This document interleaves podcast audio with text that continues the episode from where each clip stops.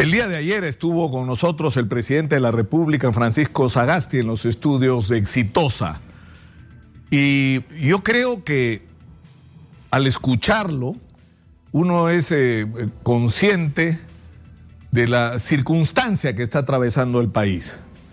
Yo estoy absolutamente convencido de que no podemos atribuirle al presidente la responsabilidad del país que nos dejó Martín Vizcarra y sus antecesores así como tampoco podemos exigirle más allá de lo que puede hacer de acá al 28 de julio, porque este es un gobierno de transición que nos tiene que garantizar eh, un proceso electoral transparente. Pero sin embargo hay tareas urgentes que se tienen que enfrentar y que son responsabilidad, porque así son las cosas en el Perú, del presidente de la República.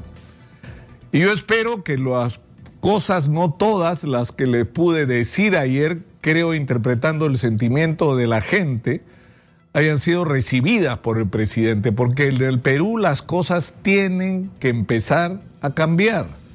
Es cierto, no se puede cambiar todo.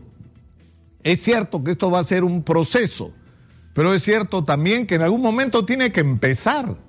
Y empezar sobre la base de, de una idea que puede resultar elemental, pero que es determinante, que es la respuesta a una interrogante, ¿para quién se gobierna en el Perú? Es decir, si somos un país que bate récords de crecimiento macroeconómico, que bate récords en las exportaciones de sus minerales, que empieza a venderle fruta de mesa al mundo entero, pero que esa riqueza no se traduce en el beneficio para las personas comunes, para los trabajadores, para la gente de a pie. Si esto no significa una transformación en la calidad de los servicios a los que la gente tiene acceso, como la educación, la salud, el transporte, la seguridad, la justicia, el agua potable, la vivienda, las oportunidades de a través de una educación de calidad acceder a una vida aún mejor de la que tienen o pueden acceder los padres para los hijos. Es decir, si no, si no ponemos eso en el centro de nuestra atención, entonces nuestro proyecto nacional está equivocado, porque está construido para que ese crecimiento beneficie a una minoría, a una minoría que es privilegiada y que hay que ser sinceros. Hay algunos que son conscientes, lo hemos visto en la crisis con el sector agrario. Resulta que hay algunos empresarios, y yo creo que la minoría, que no solamente han dado a sus trabajadores lo que la ley les obliga, han dado más que eso. Porque si ellos estaban ganando dinero con la exportación de fruta, han querido compartir esa riqueza con la gente que trabaja para ellos y que hace posible que esto exista, que este fenómeno, este boom de la agroindustria sea posible. Pero lamentablemente eso no es una conducta generalizada. Y esto es algo que tiene que cambiar en el Perú y, esto no va a cambiar a las buenas, pues. Esto requiere de decisión del gobierno para replantear las reglas de juego. Hoy estamos en una discusión donde al final hay que hablar claro.